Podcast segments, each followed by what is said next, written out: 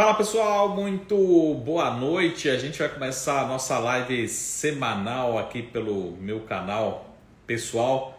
Nosso bate-papo hoje com Leandro Trajano. Muito boa noite, Edson Bernardo. Muito boa noite, André Luiz. É isso aí.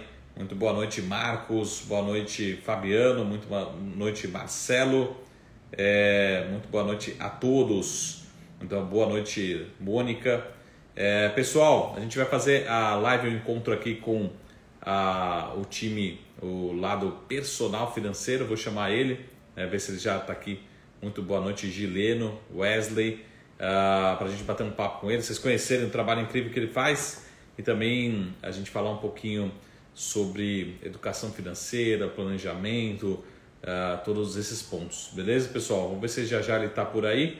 Aí também vou convidar o Rafael Freitas, muito boa noite, Mônica, eh, para a gente papo. Pessoal, eh, passando aqui um recado rápido também, a gente não está fazendo lá pelo Instagram da Sara Invest hoje, particularmente. Se vocês viram que a gente teve o Instagram hackeado, invadido durante o final de semana, é, a gente já conseguiu recuperar a conta, mas até por conta de uma regra do Instagram a gente não consegue mudar o nome por enquanto, tá? Então já, já estamos sob controle, já recuperamos a conta é, já está com, com nós, é, conosco, é, mas ainda o nome ainda leva alguns dias para ser alterado. Tá? Então, não se preocupem, só tome cuidado com alguma mensagem recebida é, desde domingo tá? até ontem, particularmente, é, mas já está tudo normalizado, mas não se estranhe com o nome, tá bom? Então vamos ver se ele já está por aqui para a gente chamar uh, ele por aqui, beleza? Olha o Rogério Arnone por aí. Grande abraço. Saudades, irmão. Grande abraço para vocês. Beleza? E a gente vai também chamando o, o, Rafael Freitas também. Beleza? Deixa eu só. Se você o, chamar, deixa eu chamar ele aqui. E a gente já. O Freitas também. Beleza? É isso aí, pessoal. Muito boa noite a todos. Olha, se não é ele, quem que é? oi, oi. E aí, Marco, tudo bom? Ah, eu estou bem melhor agora, né, com a sua chegada. coisa boa, coisa boa. Bom estar com você também, com toda a sua turma. O pessoal vai estar chegando aqui junto com a gente hoje. Muita ideia boa para a gente trocar, certamente. Boa. Muito obrigado aí pelo, por, por aguardar um pouquinho. A gente teve é, falta de luz hoje no, no Itaim, então tivemos que atrasar um pouquinho, mas dá, dá tempo, né? Depois você me fala como é que tá a sua agenda aí. Deixa eu ver se eu consigo achar o, o Rafa, avisar ele. Uh, ele está chegando, Rafael Freitas está chegando. É, que eu descobri é que vocês foram separados no separados por um por um como é que eu posso dizer? Por uma por uma praia por um coco? Como é que diz aí? É daqui de perto o, o Rafael? É o Freitas pô. Rafa Freitas. Sim sim sim agora. Não veio não veio de, de primeira pois é E... É, aqui, não, aqui tudo bem, agenda bem, bem cheia, Marco, correndo bastante, muita coisa né, nessa fase. Tem muita coisa para contribuir, então, desde o dia a dia de atendimento, mentoria, consultoria e mídia também, né? Tem muito trabalho com mídia no dia a dia, de rádio, de tudo isso, entre outros projetos também que a gente sempre se envolve, né? Então, está tá sendo muito gratificante. Primeira coisa que a gente sempre fala aqui, depois a gente começa com as perguntas proibidas, né? Mas se apresenta para o pessoal, para quem não te conhece, é, de onde você é, o trabalho que você está fazendo aí uh, no dia a dia, já deixa seus contatos, pede para o pessoal te seguir também. Você está no, no, no, Insta, sempre aquele Insta né, profissional, pessoal, né? Então, pessoal, siga também aí o, o profissional, o, o Leandro, também parente de Luísa Trajano. Pois é, Leandro Trajano, personal financeiro, né, Marco? Eu trabalho com isso desde 2013 e, na verdade, comecei a me envolver com planejamento, educação financeira e com os investimentos também lá em 2007. Então, uma oportunidade que eu tive de morar muito tempo fora do país, eu já tinha ido em 2005 trabalhar como voluntário é, no Timor-Leste, do outro lado do mundo, país recém-saído de guerra, de conflitos, enfim, reconstrução. Eu fui para a Austrália também naquela altura, mas tudo isso como voluntário. E em 2007 parti para Angola, uhum. tendo a oportunidade de acesso a uma remuneração bem melhor e naturalmente comecei a mergulhar muito nesse universo do planejamento, educação financeira e pouco a pouco também com mais recursos investindo. Então, Tesouro Direto, Bolsa, tudo isso eu comecei lá desde 2008, 2009, né? E, e aí fui seguindo carreira profissional no tempo que trabalhava em empresas em vários outros países. No é. leste, Austrália, Angola, ah, um tempinho investi em mim, fui para o Peru estudar espanhol, então depois construção civil, fui trabalhar na Bolívia, também Equador, Haiti, Gana, correndo bastante. E até que, quando voltei para o Brasil em 2013, opa, dá boa noite aí, né? E Marquinhos? E aí, tudo bem? Tudo bom? Bom, seguindo aqui rapidinho então, é, só para acelerar. Então foram oito países nessa jornada e muito tempo que eu tive fora, é, sempre orientava, conversava, conversava com vários amigos sobre planejamento, investimentos, até que sempre que vinha para o Brasil tinha alguém perguntando, pedindo dicas e mais. Né? Então comecei a profissionalizar esse trabalho desde 2013, começo como muito mais como um hobby mesmo, até que foi assumindo muito mais tempo de minha agenda, a demanda que tinha, e foi quando eu resolvi, aos poucos, virar a chave, sair de um mercado, de uma carreira executiva que tinha, e me dedicar a isso que, que é um sonho, que é uma realização que eu faço aí, de poder impactar e contribuir aí com a vida de várias pessoas hoje. Né? Comecei muito antes de rede social, na verdade, à medida que elas vieram aparecendo, é que eu vim entrando mas o meu berço de fato foi offline, ajudando amigos, amigos de amigos e pouco a pouco se expandindo com as indicações. E aí, claro, a gente vai crescendo muito com tudo isso que a gente tem aqui, das redes sociais, das mídias também tradicionais de rádio, jornal, TV. E é isso, para dar uma resumida, né? Ô, Leandro, me falaram que você e o Rafa, que chegou agora, foram separados aí por uma, por uma boa viagem, como a gente diz aqui. É, me, fa me fala aí o, o, o, parentesco, mas o, o Rafa, fica à vontade aí, só não faça aquelas perguntas lá de, de domingo, de final de semana, no, no almoço da família, né? É, fiquem à vontade. Mas o, uma bagagem gigante, né? É, que você traz aqui para a gente também. E, e aí eu queria entender o seguinte também. Hoje, ah, de uma forma geral, ah, qual que uma, uma pergunta bem simples. Qual que é a pergunta que você mais recebe, assim, ou seja, qual que é a maior dor hoje de um investidor, de uma pessoa física, é, dívida, é, investimento, às vezes não adequado ao perfil, porque acho que o Rafa também passa muito por isso, né? Pô, o cara, a hora que tá ganhando as ações, todo mundo fala, pô, eu, eu sou portfólio é só de ações, né? Aí a primeira queda de hoje fala assim, nossa, que recomendação errada, análise errada, enfim. Mas qual que é, como é que é seu dia a dia? Qual que é a dor mais comum assim que você recebe? Bom, para mim ou para o Rafa aí? Para você, para o Rafa, o Rafa escuta isso todo dia. Já. Pois é, então, é, o que é que acontece, Marco? É, é, muito comum as pessoas perguntarem sobre onde colocar o dinheiro, que produto. É, eu não vejo as pessoas se preocuparem com estratégia, as pessoas observarem qual é o perfil, quais são os objetivos e o prazo que elas têm. Então, a pergunta do milhão termina sendo sempre essa, né? É, eu estou com tantos mil guardados, eu estou poupando tanto por mês, aonde eu boto? Então, de tanto ouvir essa pergunta, eu já gravei um videozinho e está na resposta rápida do Instagram para facilitar o melhor investimento para você. E meio que de uma forma mais educada, mais sutil, mas eu digo, olha, eu não sei quem você é. Se você é casado, solteiro, se tem filho, se não tem, se é poupador, se você é investidor já, se você tem dívidas, quais são os seus sonhos, os seus objetivos, o seu perfil, como é que eu vou saber aonde colocar o dinheiro? Então, na verdade, a gente sabe que é muito além de um produto. As pessoas têm que olhar mais para a estratégia, têm que olhar mais para conhecimento. Eu sigo vendo, como a gente já chegou a conversar antes, uma série de pessoas fazendo supletivo no mundo dos investimentos. Né? Pessoas que simplesmente querem é, partir direto para a renda variável, atropelando tudo que pode ser feito antes de uma reserva de emergência é, e cumprir algumas etapas básicas a título de conhecimento. Então, eu acho que conhecimento ainda é buscado muito pouco. As pessoas querem dicas e receitas prontas de como investir. Claro que podem ter isso através de análises que você faz também, é, de indicações, de carteiras que você também sugere, mas será que a pessoa não pode buscar um pouco de conhecimento para que possa analisar aquilo, discutir um pouco melhor com você, com sua equipe e entender o que é que melhor se adequa para ela, até para que com isso reduza um pouco o nível de insatisfação ou de frustração diante de, eventuais carteiras ou de riscos que assumiram a maior do que deveriam. Então, é muito nessa linha. Claro que surge muito também em relação ao endividamento, a tudo isso. Afinal, eu transito muito por esse oceano azul, né?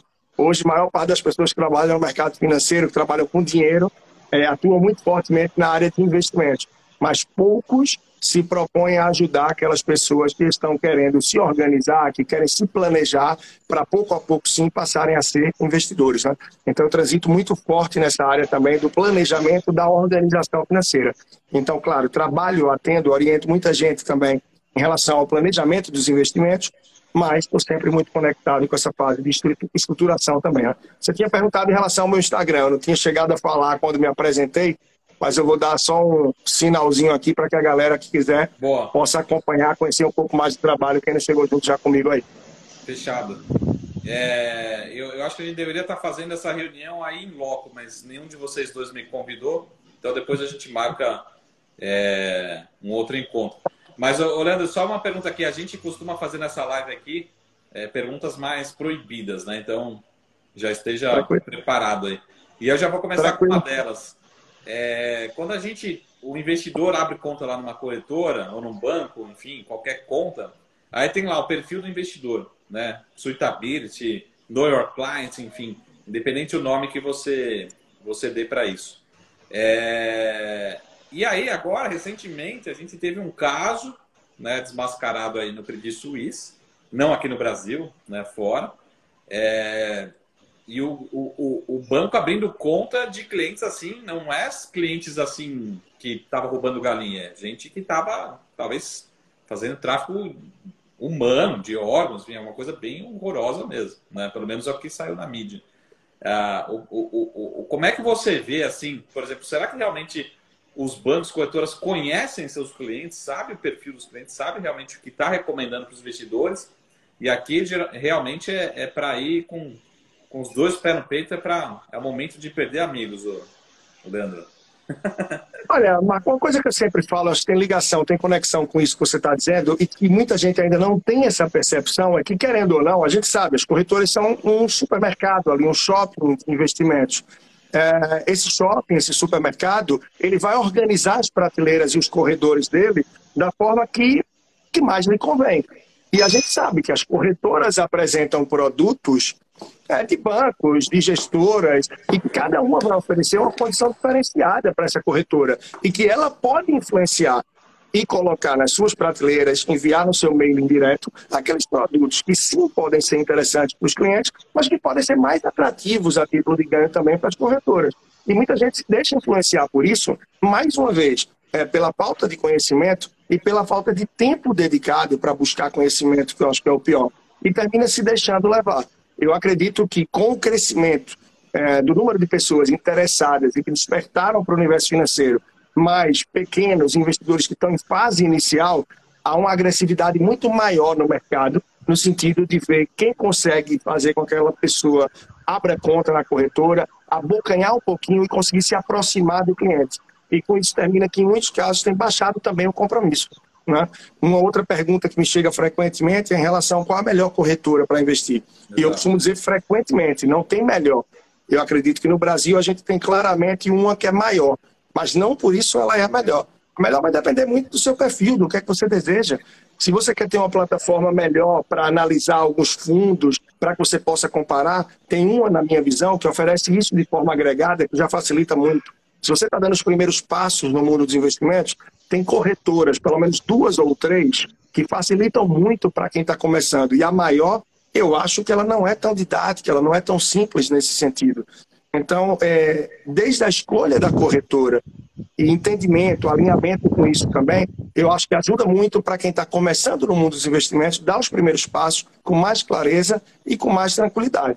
Mas, direto quanto à sua pergunta, eu acho que está se desviando muito esse compromisso, esse conhecimento, esse mapeamento do cliente para que se ofereça de fato aquilo que é mais aderente ao que ele procura. Aquelas que ainda são menores conseguem dar uma atenção maior, né, naturalmente. Está mais próximo no WhatsApp, está mais próximo no sentido de realmente dar o suporte ao cliente. Mas à medida que cresce, demanda mais custo, mas elas pensam muito de crescimento em escala. Então, nem sempre a mão de obra, os analistas, quem vai dar um suporte, consegue acompanhar. E aí já começa a pecar um pouco. E cabe ao investidor ver a forma que ele deseja ser melhor atendido através da corretora ali no online, através de agente autônomo de investimentos de sua cidade ou de outra cidade, de um consultor, ter orientações de casas de análise e tal, que é um serviço que, pô, não é porque eu estou com você não, mas eu sou super fã, tá? E acho que o crescimento que você tem, toda a equipe, tudo que faz, é, como se diz aqui na minha terra, arretado de se tirar o chapéu, meu amigo. Eu estou esperando é você voltar de novo aqui para me convidar para um bom jantar, para um vinhozinho, para alguma coisa, né? Ah, aí sim, aí recebi um convite formal, já que não veio do Rafa Freitas, veio agora do, do, do, do Leandro Trajano. O Rafa, faça sua, sua pergunta aí, mas vamos marcar sim. Essa, essa pandemia atrapalhou muito os nossos, nossos encontros aí, mas estamos voltando para para a estrada. Mas o Rafa, fica, fica à vontade aí. Não, primeiro de tudo, boa noite. Léo, um prazer aqui estar falando contigo depois de tanto tempo aí. Mas, enfim, é, quando a gente tenta linkar um pouco esse âmbito de, de, trabalho atual, a gente entende que o nosso core, ele é o mesmo, mas quando a gente vai para o micro, ele é um pouco descorrelacionado, né? Então, eu queria entender como é que funciona esse seu dia a dia de dinâmica e até mesmo sinergia com a área de sell side e buy side mesmo. Cortou, cortou a parte final, Rafa. Eu acho que ficou mais baixo para mim. Você pode repetir? Claro. Então, eu queria entender como é que é a dinâmica do planejador financeiro, enfim, do educador em si, é, como isso casa e trabalha no dia a dia, tu trabalha no dia a dia com o sell side e o buy side. Você tem algum tipo de recomendação? Tu estuda algum tipo de produto ou casa, ou até mesmo fundo em específico para recomendar para o teu cliente? Ou isso é de forma mais indireta? Não, Rafa, eu trabalho muito mais com a parte de educação, tá? Eu costumo dizer que é, indicação, sugestão de carteira, efetivamente, não é uma coisa que eu trabalho. Até pensei em desenvolver um braço na empresa nesse sentido, e hoje eu tenho feito um trabalho muito forte de parceria com uma gestora, onde a gente tem atuado com uma gestão mais voltada para patrimônio de clientes. Isso tem sido bem interessante, tá? Onde eles entram com a inteligência, a parte de realmente de robô, de sistema, é, de analistas, um time de peso, e eu levo tá, esse cliente conhecendo todo o detalhe, planejamento, os sonhos, os objetivos, e o meu conhecimento eu vou defendendo o cliente junto a essa estrutura que a gente tem para que a gente possa analisar a melhor forma de casar todos os interesses. Sempre voltado com esse foco do melhor desenvolvimento, do melhor que pode ter para o cliente, mas de modo geral, o meu foco é realmente em trazer a educação, no sentido de educação, eu digo, de orientação, entende? Ou seja, muita gente, mas muita gente, como vocês bem sabem, poxa, não, não sabe, tem até poupa, mas está numa poupança. Tem pessoas que têm é, centenas de milhares de reais, pessoas que têm milhões, mas não sabem o que é um CDI, o que é uma renda fixa de fato, e que você não precisa fugir da renda variável por ser conservador a maioria das pessoas ainda acreditam que estão na poupança porque são conservadoras. E isso não é verdade. Muitos estão na poupança porque não têm conhecimento. E como não têm conhecimento, acreditam que são conservadores. Tá? Então, o meu papel é muito no sentido de tentar observar bem o planejamento financeiro da pessoa, como é que isso está em relação ao dia a dia. Eu encontro frequentemente pessoas que sim têm o potencial de poupar e já poupam, mas que muitas delas não poupam tanto quanto deveria porque não têm um planejamento financeiro é, bem feito, bem adequado. Tanto que uma frase que eu reflito muito no fim de alguns eventos, de palestras que eu tenho, é que, no geral, é melhor um investimento, é melhor um planejamento financeiro eficiente do que um investimento inconsciente. Eu canso de ver pessoas que investem de forma inconsciente simplesmente para poder estar numa mesa de bar e dizer que estão, sim, com a Magazine Luiza, ou que estão numa Petrobras, ou que tem ações americanas, mas que não têm a menor ideia do que, é estão fazendo, se tem algum produto ali que realmente está diversificando, fazendo hedge para sua carteira, se isso está adequado ao seu perfil de investidor. Então, a minha ideia é passar muito esse conhecimento aliado ao planejamento e pouco a pouco falar de estratégia. A gente sabe que para ter o resultado efetivo dos investimentos, eu acho que os estudos de vocês vão além do que eu já vejo no dia a dia, por ser o dia a dia de vocês só investimentos aí muito mais, né? a gente sabe que estratégia é mais de 90% aí. Segundo estudos, é 94% e muita gente só se prende a produto. E é muito do que eu tento levar também no dia a dia para as pessoas. E ter uma clareza dos seus objetivos, do seu perfil de investidor e da estratégia que você precisa traçar para alcançar aquilo que você busca. E aí sim, depois da estratégia, da clareza do perfil, dos seus objetivos, talvez a opção pelos produtos seja até o mais simples, na minha visão. O, falando já de produto, antes de falar de produto, né, lembrem de seguir o personal financeiro aqui, o Leandro Trajano, Rafael Freitas, tentar o dedo nesse coraçãozinho aí, pessoal, para divulgar a live. Mas, o, o Leandro, é, falando já de produtos, até coloquei um post e eu falei assim, ah, depois eu vou, vou gravar um vídeo para explicar. Acabei não, não gravando o vídeo. Um dia eu vou gravar o vídeo. Mas o falando um pouquinho, você deve saber do que eu estou falando, mas do, do, o que está na moda é o CDB de 200% CDI, né? Eu falei, pessoal, é, não tem nenhuma pegadinha, mas ao mesmo tempo tem pegadinha, porque a hora que você começa a ler ali, são 5 mil reais que você vai aplicar por três meses no máximo, mas você tem que abrir conta. Pô, eu acho que tem a pegadinha, assim, pô, e se eu já for cliente? Não, se você for cliente, já não, não tem acesso. É, se você puder explicar um pouquinho mais e também fique à vontade para fazer as suas devidas críticas aqui em relação a esse marketing que às vezes não, não, não que tem nenhum crime envolvido, né? Mas eu acho que é um pouco de exagero porque você acaba realmente indo talvez pelo, pelo, pelo lado ruim, né, da, da decisão, né? É, é, eu acho que se desperta um gatilho, né? Muitas das decisões que a gente toma, elas são muito conectadas ao emocional no dia a dia, muito mais é, do que decisões racionais, né? Então a gente tem esse lado emocional muito forte. E quando a gente não tem um conhecimento que permite muito além, ou acha que vai ganhar, porque afinal o CDB de 200% do CDI, isso desde antes. Imagina agora que o CDI está aí nas alturas e que vai além. Só que a pessoa termina por não perceber. Isso é por três meses. Quanto é 200% do CDI, se você vai anualizar, se você traz da conta para três meses. O que é que isso vai trazer para você? Para a corretora, isso é, é é um café ali, né? Mas não existe almoço grátis, como se diz. Então, é claro, isso é para que você abra a sua conta. Então, você vai abrir sua conta, tem seu CPF, tem seu acesso, tem seu e-mail. Vai ser muito mais fácil tentar reter, tentar manter você ali. Até porque o primeiro bolo você já botou na mesa. Não importa de quanto foi, 500 mil, 5 mil, não sei como é que está o mínimo para entrar nisso agora, mas você já entrou e começou no produto. Então, isso eu falo desde que eu investi em tesouro direto em banco. Porque quando eu comecei a investir em tesouro, não era fácil investir em tesouro e corretora. Então, logo começou a ter essa possibilidade de fazer a STVM né? Ah, para a corretora, foi o que eu fiz. Corri do bancão lá que eu investia, cortei os 0,5% de taxa de administração absurda que ele cobrava e fui para a corretora. E aí muita gente pergunta, por que a corretora não cobra taxa de administração? Por que tem fundo renda fixa taxa zero? Né, que serve também para reserva de emergência, e por que os bancos digitais não cobram tarifa de manutenção de conta. Eu acho que tudo isso está na mesma linha da corretora que oferece um CDB com 200% do CDI. É um gatilho para que você perceba uma diferença, porque se não tivesse o CDB com 200%, talvez você não abrisse a conta lá. Se o banco digital não oferecesse tarifa de manutenção gratuita e TED gratuito, deveria ter um portfólio de clientes tão grande. Se o Tesouro Direto não fosse taxa de administração zero anos atrás, quando o bancão cobrava, as pessoas não iam entrar lá. Então, é uma estratégia para tentar fazer esse approach inicial para que a pessoa chegue e realmente avance. Você vai ganhar bem por três meses? Vai. Agora, o que você vai fazer depois com o seu dinheiro, cabe a você refletir e decidir. Agora, para isso, mais uma vez, precisa ter um pouco de conhecimento. Para ter conhecimento, é dedicar tempo, né?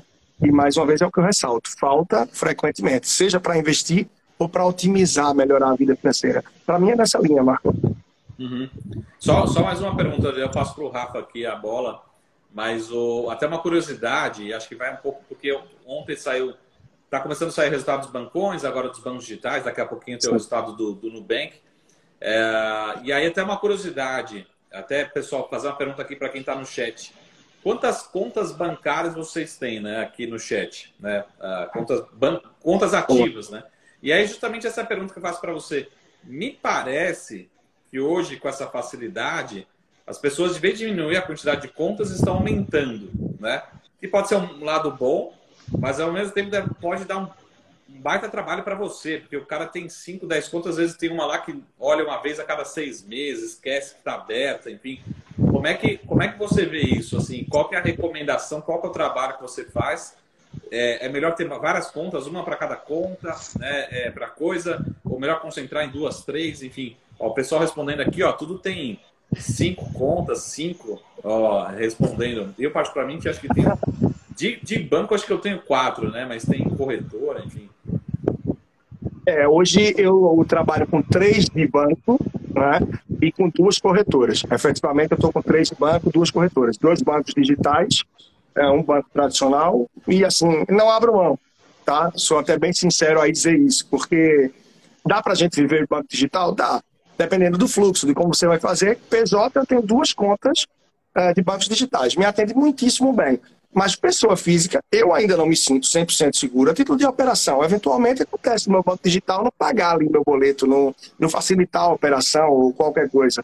Eu não pago tarifa para o banco tradicional que eu tenho conta. Então, para mim, é tranquilidade. Então, hoje eu estou com três é, de banco e duas de corretoras. Agora, o que eu oriento muito aos clientes, aí, de modo geral, enfim, podcast, nesses papos que a gente tem, é que você tente ter o mínimo possível, né? Porque é, e normalmente duas de bancos já costumam atender, vai depender aí muito do, das movimentações, do que, é que, a pessoa faz no dia a dia. Porque quanto mais contas, mais difícil administrar. Quanto mais cartões de crédito, mais você vai se enrolar, você vai se ludibriar e você vai terminar tendo fatura maior. Eu falava recentemente, acho que duas semanas atrás, com uma médica que dizia: eu só tenho um vínculo, que é o vínculo que eu atuo no dia a dia, meu vínculo de peso e garanto que eu preciso mas ela tinha, é, acho que três cartões de crédito. Três cartões de crédito. Qual é a diferença para a pessoa que recebe num dia? Uma pessoa que recebe dia 10, dia 20, 25, ou dia 10, 20, 30, vai lá que seja, ter dois, três cartões, está errado. Mas a pessoa ainda tem um, um, motivo, uma razão emocional falsa de que é porque cada cartão é melhor para uma data. Só que está sendo ludibriado. Por quê? No final do mês, querendo ou não, todos vão vencer entre 1 e 30. Se você tem três cartões, são três aplicativos para você monitorar. Quando a fatura do que está dois e meio ou três está chegando em quatro, ou cada um sabendo o seu valor alto aí, como é, a pessoa já vai dizer, nossa senhora, não vou gastar nesse mais, eu vou para aquele que só está 800. Quando está 800, encosta em dois, você diz que já ficou muito alto, vai para o que está 200. E a pessoa não soma. Então, se você tem um cartão só, tá? facilita muito mais. Você tem mais poder de barganha, mais concentração para suas milhas, para seus benefícios poder de barganha para anuidade, enfim, para uma série de coisas, é mais fácil gerir, você gasta menos tempo. E contas, para a maior parte das pessoas que eu vejo no dia a dia, duas contas já atenderia muito bem. Três, eu acho que já é bastante razoável. Para quem tem muito dinheiro, muito conhecimento, muita expansão, como o Marcos Saravalli, aí, meu amigo, tem quatro, cinco, seis contas que tá bom demais. é todo mundo Brincadeira. O... Fala aí, Rafa. Não, é, Léo, eu tô tentando criar algum tipo de paralelo das vidas da gente, né? Porque como eu tô te dizendo, é, enfim, eu acho que já tá nítido, apesar do nosso core aí, de vida financeira em si, investimento está minimamente correlacionado, quando a gente vai pro, pro micro aí se distancia bastante, né? Então, uma das coisas que me veio à mente de entender da tua parte foi o seguinte, é, eu entendi que um dos teus anseios é muita recorrência de pessoa física tentando trabalhar alguns conceitos básicos, né? E quando você vai falar especificamente de, de conflito de interesse né, na oferta desses produtos por parte dos bancões, como é que tu trabalha isso com o teu cliente? Muito bom, muito bom, Rafa, muito bom. E eu acho que isso não só por ofertas dos bancões também, né? É abrir os olhos quanto a gente autônomo de investimento também, que a gente sabe que pode haver um conflito de interesse, é o que eu sempre ressalto. Dependendo do caráter, da índole da pessoa, ela sabe que é muito mais saudável para ela manter aquele cliente por uma, duas, três décadas, mesmo que ele ganhe menos, mas vai ganhar no longo prazo e ele vai ter a fidelização do cliente sem nunca colocar em xeque. Porque hoje a possibilidade de chegar um outro agente autônomo ou um, alguém que trabalhe com gestão patrimonial ou com consultoria e mostrar, ó, essa tua carteira aqui não está boa não, por isso, por isso e por isso. E aí bota em xeque o trabalho que essa pessoa vem fazendo. Então acho que isso está muito conectado com uma coisa que eu aprendi desde criança que prezo muito, que é Fale sempre a verdade, é mais fácil lembrar. Então, trabalhar de forma honesta, de forma transparente, de forma clara com a pessoa que confia em você, é o que vai ser mais longevo para o seu trabalho, para o seu negócio e também para a sua relação com o cliente, que um cliente satisfeito multiplica por tantos outros. Né? Mas a gente sabe que há sim muito conflito, tem um bocado de gente querendo empurrar COI, os bancões estão aí o tempo todo querendo empurrar a previdência privada com taxa de administração surreal, rentabilidade muito abaixo do CDI, empurrando tantos outros produtos. Isso termina por esbarrar numa coisa que quem já está com a gente há mais tempo na live vai dizer, pô, ele está falando isso de novo, mas eu vou dizer sim. É, a falta de conhecimento ainda é muito grande para o brasileiro, de conhecimento básico. E se você tem o um conhecimento básico, você consegue fugir da maior parte das armadilhas que todos terminam aí por nos impor. Todos que eu digo nesse sentido aí, né? Você chegar no bancão querendo empurrar uma previdência podre, uh, um seguro ruim. Esses dias eu estava com um cliente, Marcos, você não vai acreditar, né? Boa parte do que ele tinha de proteção era com o caso de morte por acidente aéreo, morte por acidente automobilístico, invalidez permanente ou parcial é, originada por acidente aéreo, pô, a pessoa paga todo mês um seguro nessa linha. Então, a partir do momento que a gente passa a ter um pouco mais de discernimento, de conhecimento, dedica um tempo para analisar as coisas, a gente não vai cair em um bocado de pegadinha que é muito comum no dia a dia. Fora, que eu estou me antecipando um outro assunto, a quantidade de pessoas que terminam caindo em golpes financeiros, acreditando aí no, no conto da fada, né? Mas é muito disso. Ô, ô Leandro, é, agora, agora eu sempre tenho um quadro que chama-se é, Hora de Perder os Amigos, né? Então, esteja preparado aí. Estou é, olhando aqui o Twitter da Marília Fontes, né, que é uma, uma referência, enfim, ela eu acho que não existe no mercado financeiro assim uma concorrente, né? Um parceiro nosso também está numa outra casa de análise. Ah, e ela colocou assim no Twitter dela, né? A renda fixa, né, de crédito, ou seja, crédito privado, é o novo COI, né? E ela só escreveu isso, né? Talvez provocando ali a, a, a, talvez a rentabilidade que isso gera para o sistema, não necessariamente a rentabilidade que isso gera para os clientes, né? Assim como acho que a gente conhece já muito bem o COI, né? Ah, que, que eu sempre falo o seguinte: não necessariamente um COI é ruim, mas a certeza que o banco e a corretora vai ganhar é muito maior do que o cliente vai ganhar. Né? Absolutamente. Então, se você puder discorrer um pouco sobre isso também, sobre essa provocação necessariamente, mas é algo também que hoje está ficando muito melhor para as empresas, para as corretoras, para os clientes, talvez, né, a parte de crédito privado, né, porque talvez uh, tenha algumas preocupações envolvidas. Né? Então, essa, esse é o momento aí de, de perder os amigos. Né? Olha, eu, eu gosto muito da Marília, tá? acho que ela tem um trabalho fantástico. É... Bom, Marília é uma série de pessoas, né? acho que a Luciana, a Seabra, enfim, tem muita gente boa aí, mandando super bem. Ela traz boas provocações, boas reflexões uh, no Twitter e tem um livro dela que eu gosto bastante, né? É dela mesmo, A Renda Fixa Não É Fixa, eu acho que é dela mesmo. Eu acredito que é dela, muito bom. E eu acho que assim como por muito tempo eu defendi, até hoje defendo, que a renda fixa não morreu, o que, claro, por sensacionalismo, como um pouco do que ela quer alfinetar para trazer a reflexão aí também, porque tem algum sentido, né, como a gente sabe, é, muita gente pregou que a renda fixa morreu. E é uma coisa que eu sempre disse, não, renda fixa não morreu, nunca vai morrer. Ela vai ter fases mais atrativas e fases menos atrativas. Agora, boa parte dos investidores em qualquer recomendação, você vai ver que parte do percentual, parte da carteira do investidor deve estar alocada, deve estar posicionada na renda fixa. Logo, se alguém recomenda que tenha renda fixa, não, ela não morreu. Então vai depender de ter mais ou menos de acordo com o perfil do investidor. Tá? Agora, o que precisa é saber escolher entre as ofertas que tem da renda fixa da melhor forma. E isso ainda tem gente que fica com muita dificuldade. Né? Claro, quando a gente vai aí para o pessoal que te acompanha, o pessoal que está com você no dia a dia, isso aí é passado. O pessoal sabe escolher com mais tranquilidade, tem toda uma preparação que você traz e tal. Agora, quando a gente vai para o grosso, é isso que eu estou querendo falar aqui, a gente tem hoje o quê? Menos de 3% da população que está na Bolsa, né? Então, acho que está em torno disso daí. É, é, muito pouco. Por mais que a gente esteja numa crescente sensacional, me lembro que em maio de 2019, eu estava comemorando no programa de TV um bilhão de CPFs na Bolsa. A gente está falando de, nossa, três anos atrás, por aí, né? Então, pouquíssimo tempo. Hoje a gente já está batendo o quê? Bateu os cinco há pouco, me parece, né? Uhum. Mas ainda assim, a quantidade de pequenos investidores, de pessoas que estão começando na bolsa, é o que termina sendo mais crescente. É normal, a turma jovem que vai chegando e tal.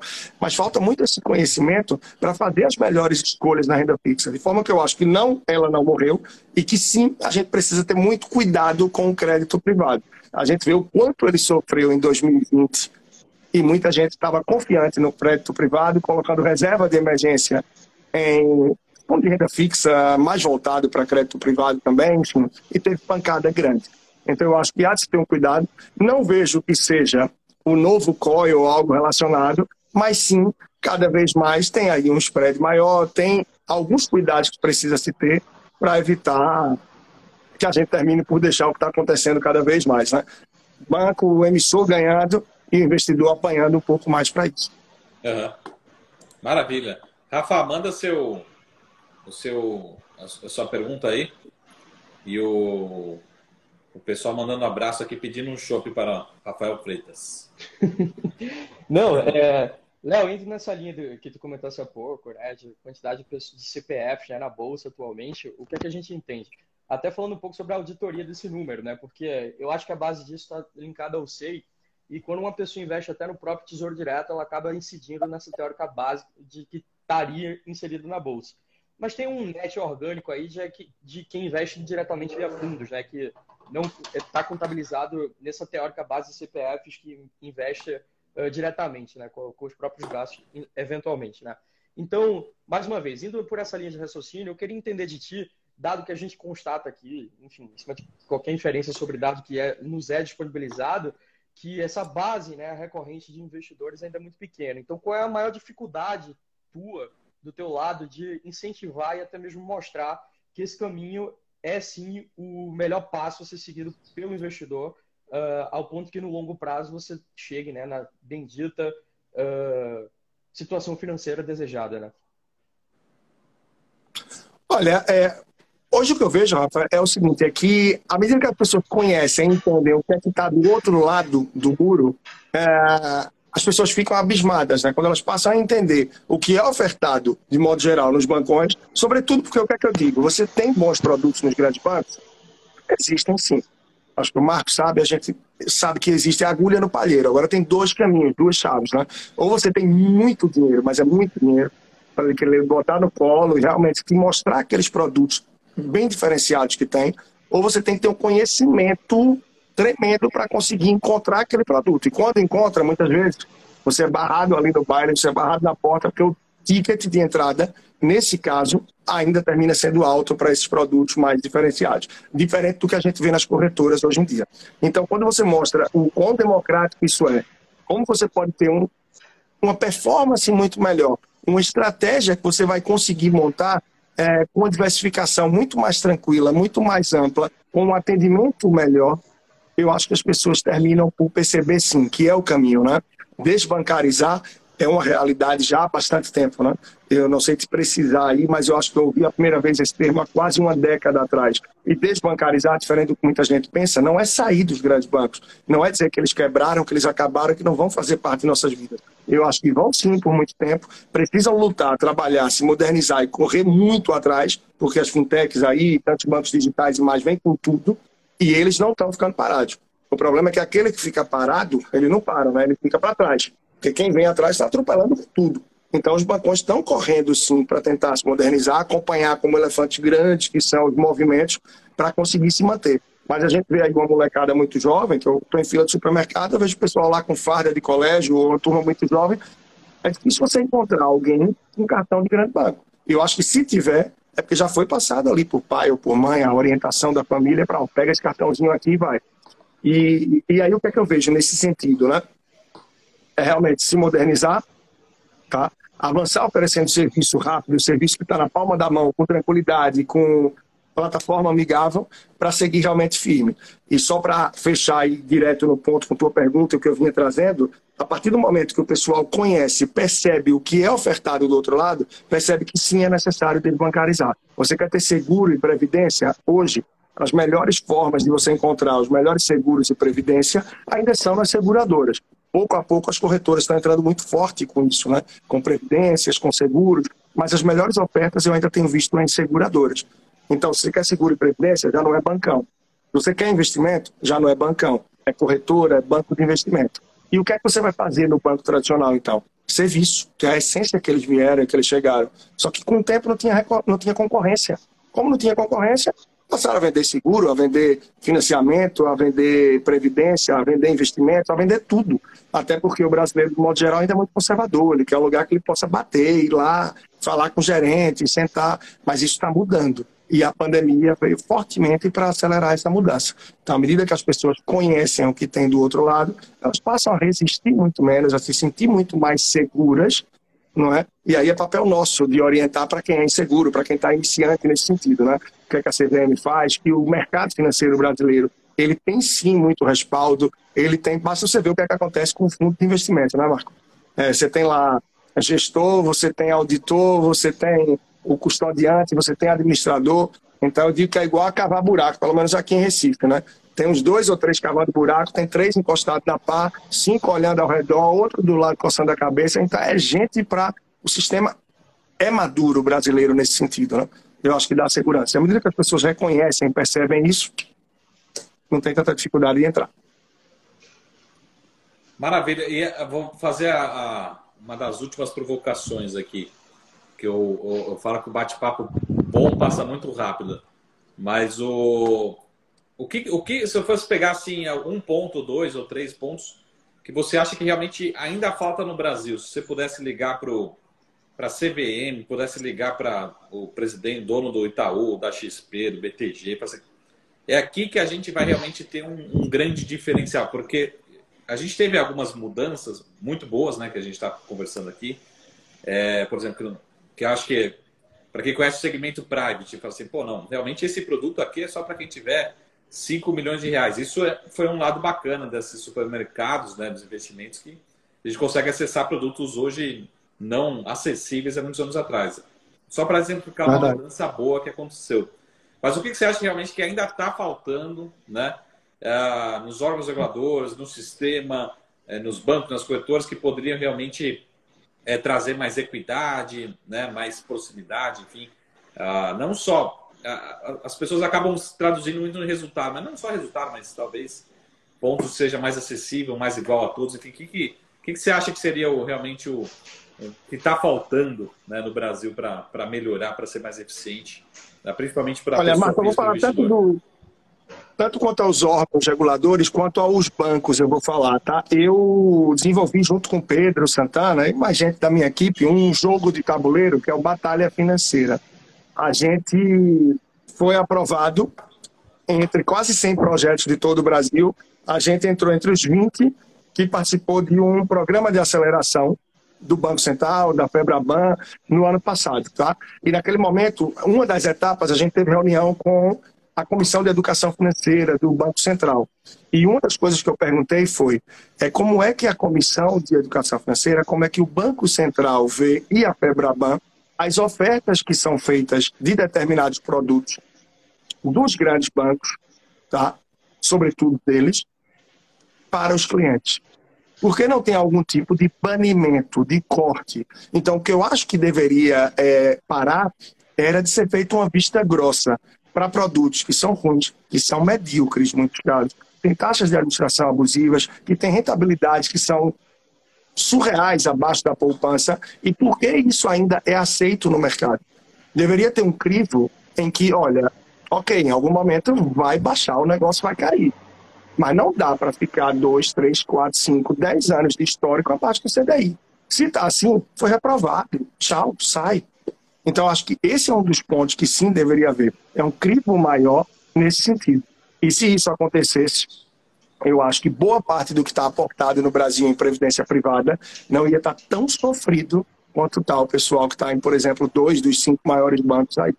Então, acho que esse é um dos pontos que é essencial. Eu acho que tem ainda uma vista grossa, uma camaradagem.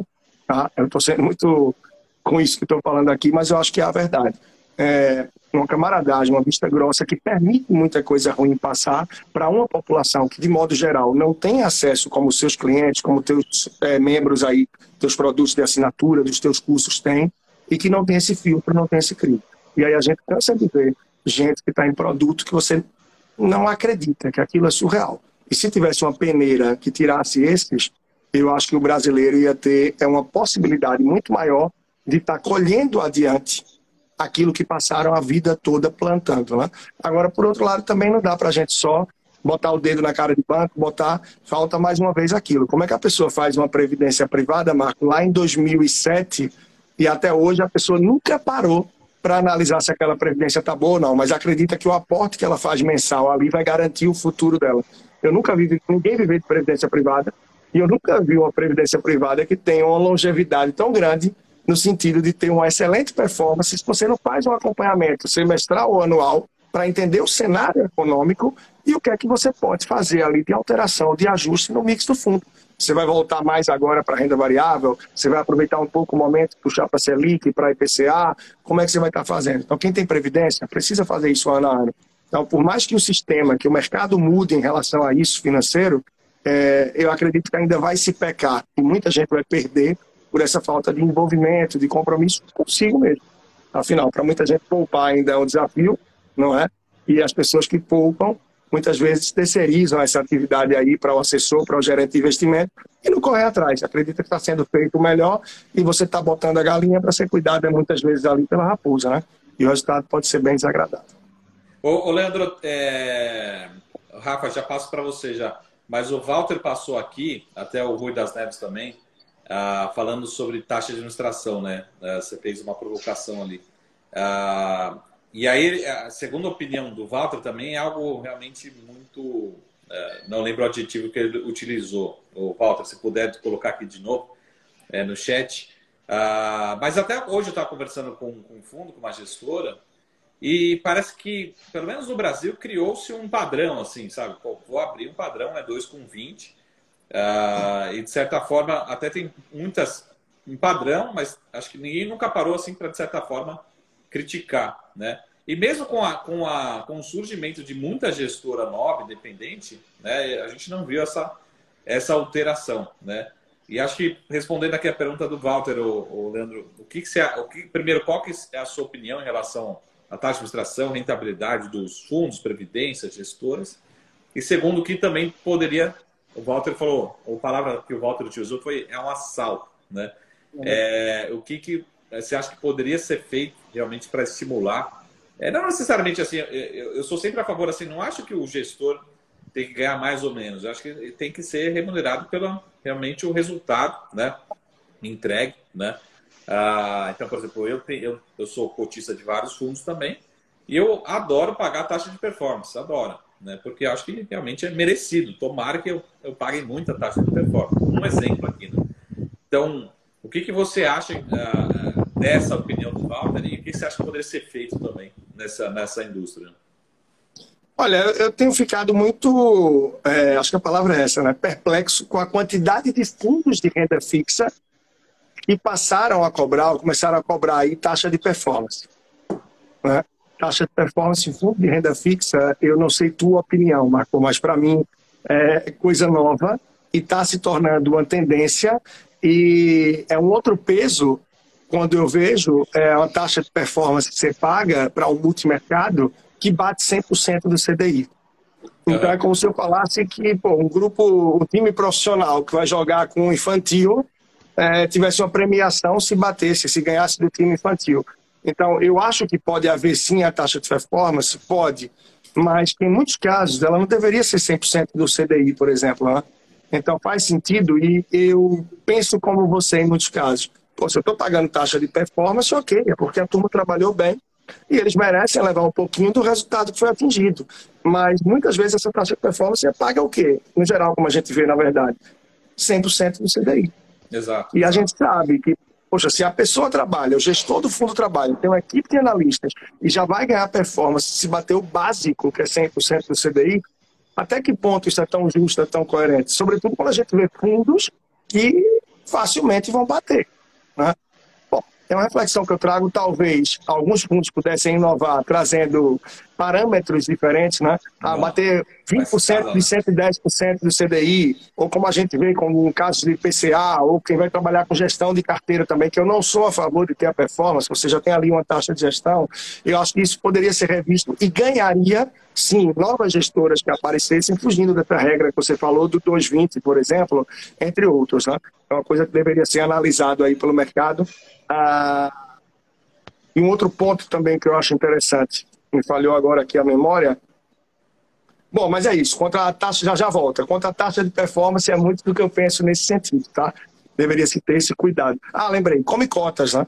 Querendo ou não, é outra coisa, que o investidor precisa ter muito cuidado, né? A gente vê bons fundos de investimento, sim, muitos têm dificuldade em bater aí o seu benchmark, isso é frequente, se você for fazer um levantamento, mas a questão do come cotas pesa bastante, né? Porque tira um pouco daquele efeito da bola de neve que os investidores querem procurar no dia a dia. Então, para quem já tem um pouco mais de maturidade de conhecimento no mundo dos investimentos, não é fugir dos fundos, mas é fazer escolhas nas tentativas mais assertivas e diversificar a carteira em produtos. Sobretudo se você tem um perfil mais arrojado, mais sofisticado, que te permitam incrementar essa bola de neve de uma forma mais positiva. Você tem lá a sua carteira de fundos imobiliários, um trabalho muito bacana quanto a isso, e eu sou entusiasta e investidor também de fundos imobiliários. Né? Eu venho crescendo os aportes, o percentual da minha carteira, ano após ano, e acho que faz muito sentido, sim, sobretudo para quem tem a prática de estar tá sempre reinvestindo as cotas, somando os seus aportes mensais. E aí sim a gente tem muita vantagem, né? E que bom por enquanto ainda não avançaram, não avançou o que querem fazer aí com os fundos imobiliários, que eu acho que é questão de tempo também. Essa questão da, das tributações, tudo que deve aí fatalmente acontecer com o passar do tempo, né? Maravilha. O, o Rafa, antes de passar para você a bola, pessoal, lembrem de seguir aí Leandro Trajano, o personal financeiro, Rafael Freitas, deixar o coraçãozinho também. E Leandro, deixa seu, seu Instagram, deixa seu site também, como que o pessoal te encontra antes de passar a bola para o Rafa. Claro, tranquilo. Bom, eu tenho muita mídia aí, né, Marco? Eu tô, no dia a dia tem YouTube, Estou lá, basta você procurar por Leandro Trajano no YouTube. Uh, tem quase 300 vídeos no ar já. E finalmente a gente começou a divulgar mais agora, então está começando a dar uma crescidinha no canal. Era uma mídia minha que sofria um pouco mais, porque apesar da produção não divulgava. Podcast, a gente já está aí com 4 a 5 mil reproduções mensais. E já temos aí 510 episódios, a gente chegou hoje. Sua plataforma de áudio favorita, basta procurar por Leandro Trajano. Então, YouTube Leandro Trajano, podcast, procura por Leandro Trajano. E o site leandrotrajano.com. E aí você de lá consegue encontrar tudo que quiser acessar, tudo que você for buscar aí da melhor forma. E a gente conversou ano passado, eu creio, sobre investimentos para quem quer investir para os filhos, né, Marco? Foi bem Exato. interessante até hoje, sim, eu tenho sim, um bom feedback daquele papo. Sim. E eu tenho um curso online voltado para crianças e adolescentes e que esse curso deve ser feito junto com os pais ou responsáveis, né? Então é um curso muito dinâmico, a gente envolveu uma equipe muito grande para desenvolver aquele curso uhum. e está bem interessante. Está tudo isso lá no link da bio do meu Instagram, personal financeiro. Eu vou dar o oi aqui de novo para quem quiser chegar por lá. Tudo isso está por lá. Fechou. Rafa, manda sua, sua saideira aí. Não, da minha parte era isso. Queria agradecer a disponibilidade dele, dizer que foi um prazer da gente estar se encontrando agora desse lado. É... Convidá-lo, na verdade, quando estiver para São Paulo, para nos conhecer por lá, né? É, acho que é cabível a gente ter essa conversa de ambiente, até mesmo de, de atuações. E é isso. Se puder, deixa o último recado aqui. Fica à vontade. Tá tranquilo. Marco, o seu nome para visitar você, visitar sua equipe, está aqui na minha agenda, na minha lista de São Paulo. 2020, ano que a pandemia veio com tudo. Em janeiro eu já tinha ido duas vezes a São Paulo. É, de lá para cá terminei não indo mais. Então, tudo de palestra, de eventos que eu tenho, tem sido online. Então, Manaus, Natal, Fortaleza, São Paulo, acho que Brasília, Salvador. Não tenho viajado muito a trabalho, mas esse ano com certeza vou ter agenda por aí que a gente deve se encontrar, poder trocar boas ideias. Agradecer demais essa oportunidade, esse papo, convite, trazendo muita coisa de entrada do mundo dos investimentos, alguns detalhes mais que certamente são importantes aí também para o teu público. E parabenizar você aí por todo o trabalho que você faz. Repito, sou fã, tá? admiro demais o seu trabalho. Espero que a gente possa encontrar em breve, estar tá junto de novo. E quem sabe como a gente troca ideia de vez em quando, realizar algum projeto juntos também logo adiante. Muito obrigado, meu irmão, você, o Rafa, e um abraço gigante aí para vocês. Valeu, pessoal. Muito Valeu. boa noite. Depois vamos marcar mais vezes, vamos marcar mais encontros. Foi sempre um prazer. Obrigado, Rafa. É, e vamos, vamos marcar sim presencial, online. É, acho que é importante levar essa, esse conhecimento, essa, esse debate, essa, essa oportunidade para todos, né? de uma forma independente, sincera, né? enfim, buscar sempre melhor para cada um. Né? Obrigado aí, pessoal, pela audiência. Lembre-se sempre de escrever também, né? Buscar o, o, o Leandro, o Rafa. E aí, semana que vem, a gente volta, se tudo der certo, lá na, na Sala Invest. Mas tá tudo tranquilo, pessoal. Beleza? É isso aí, a Lívia aqui mandando um abraço. Eu gostei de te ouvir, Leandro. Segue lá o Leandro Trajano. Beleza? Valeu, pessoal. Beleza, valeu, Marco. Valeu, Rafa. Valeu, valeu todos que estiveram aqui com a gente. Um grande abraço. Um abraço, tchau. tchau. Até mais.